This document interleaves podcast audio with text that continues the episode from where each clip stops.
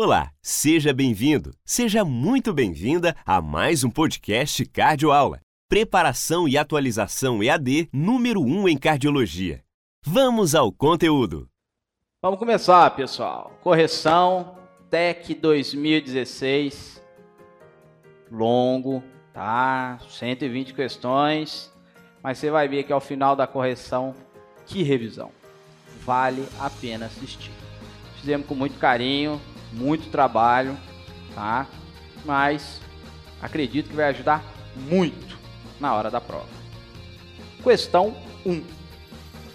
Com relação aos critérios utilizados para definir a reperfusão pós-administração de trombolíticos, no infarto agudo com supradesnivelamento segmento ST e AM com subsegmento ST, pode-se afirmar a melhor, melhora lenta e gradativa do desconforto torácico ou do equivalente.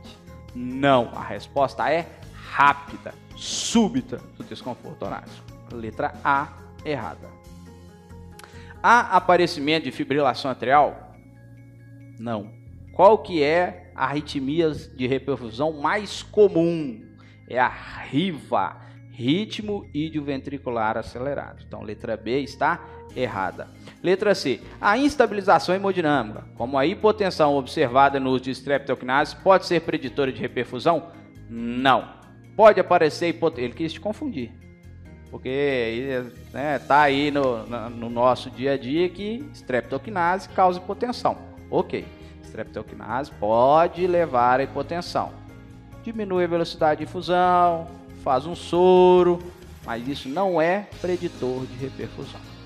Ok? C, errada. Letra D. Ocorre resolução do supra-desnivelamento do segmento ST ou redução de 20% na derivação com maior supra.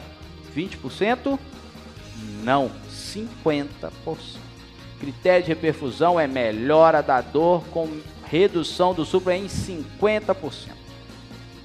D, errada. Sobrou a letra E. Os critérios clínicos e eletrocardiográficos de recanalização quando utilizados em conjunto, apresentam boa sensibilidade e especificidade para o diagnóstico de perfusão. Exatamente. Melhora da dor, redução em 50% do supra na derivação com maior. Supra desnivelamento. Resposta letra E. Começamos aí com síndrome coronariana aguda. Obrigado por ouvir. Gostou? Quantas dicas úteis, né? Inscreva-se nesta playlist agora e teste também seus conhecimentos na cardiologia. Basta seguir o arroba cardioaula no Instagram e responder aos desafios diários no Stories e no Feed.